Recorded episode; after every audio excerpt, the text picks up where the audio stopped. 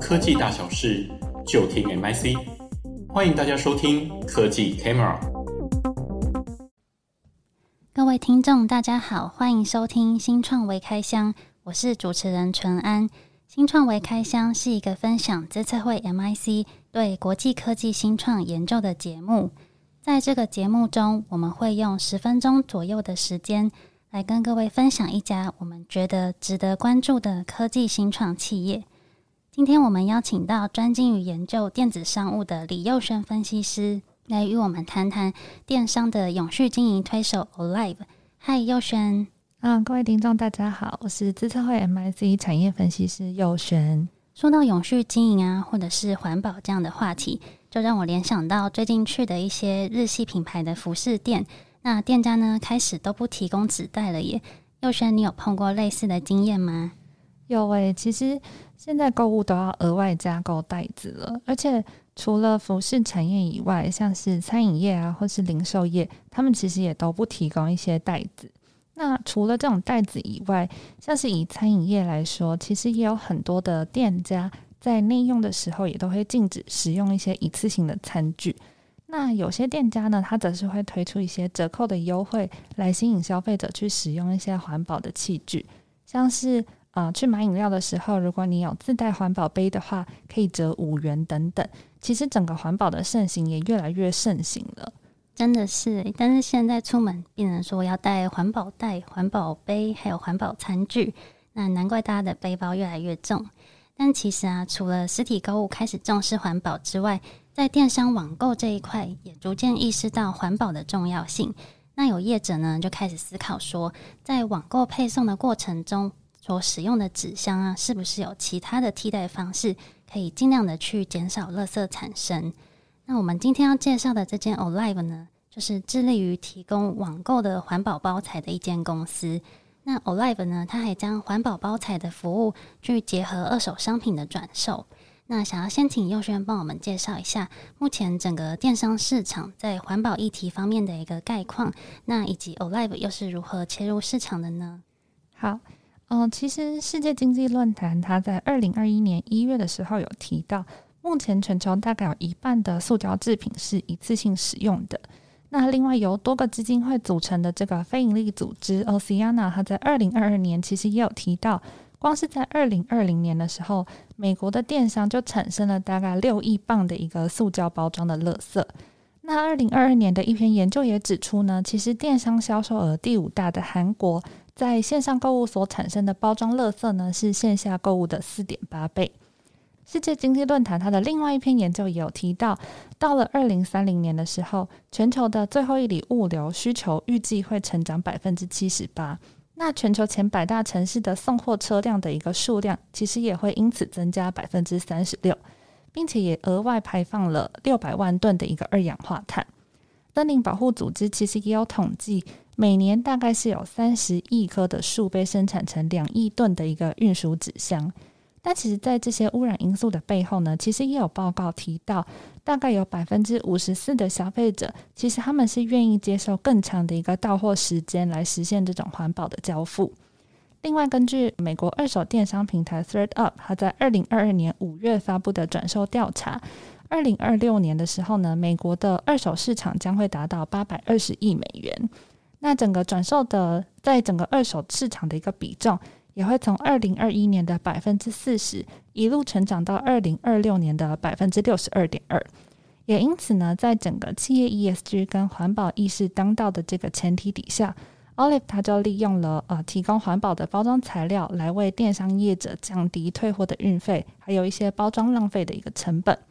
那另外，它也瞄准了庞大的二手市场的商机，秉持着永续营运的一个精神呢，推出了转售的服务来顺应整个趋势。OK，那原来我们的生活变得这么方便的电商网购，其实它背后真的制造了很多垃圾，真的是很可怕。但是也值得庆幸的是，像佑轩刚刚提到的调查，有百分之五十以上的消费者，他是愿意多花一点时间来实践环保的配送。那就像是我们开始慢慢习惯随身携带环保袋是一样的道理。那接着我也想针对环保包材的部分，那请优轩帮我们介绍一下这间公司呢，它是如何去建立服务流程的呢？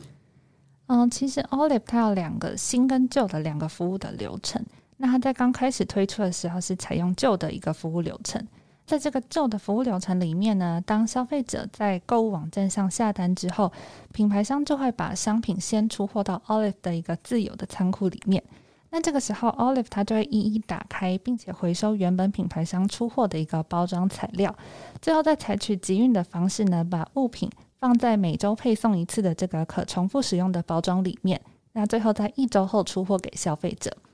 但其实这样就产生了两个问题。首先，品牌商他其实在最一开始出货的时候，他还是会使用这种不能回收的包装，那这其实就算是一种浪费。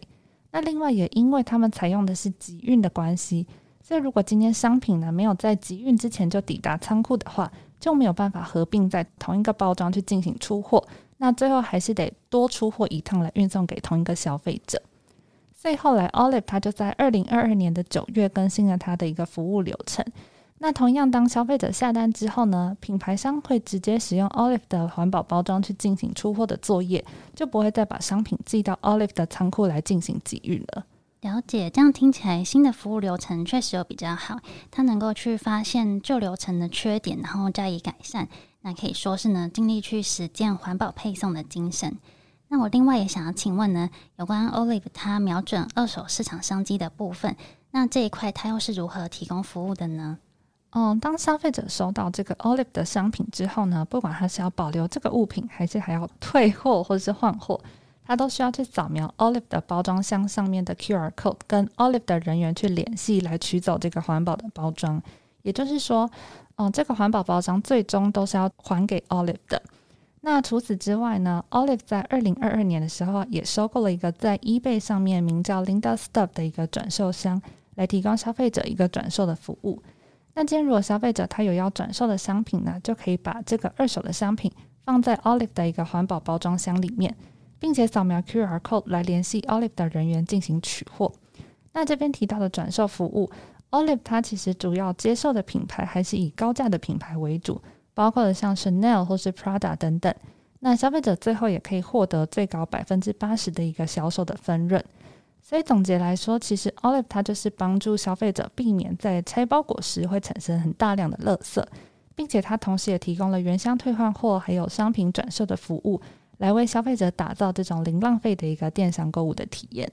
了解，这个概念其实蛮好的耶，就是消费者他收到他新买的商品之后，那同时也可以把自己想要转售的二手精品再放在原本要还回去的环保箱里面。那这样子不但可以减少运送成本，那他也可以得到转售商品百分之八十的一个分润。那最后呢，我也想请佑轩简单跟我们分享一下 Olive 它的创办故事啊，以及近期在经营上面是否有一些亮点的表现呢？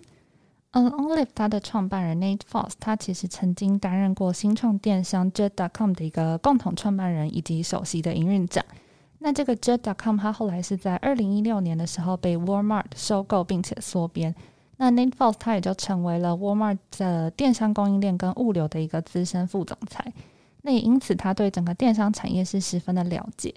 那 Nate Foss 他其实认为电商的消费成长是很重要，没有错。但是呢，他其实更注重的是对整个社会跟环境的影响。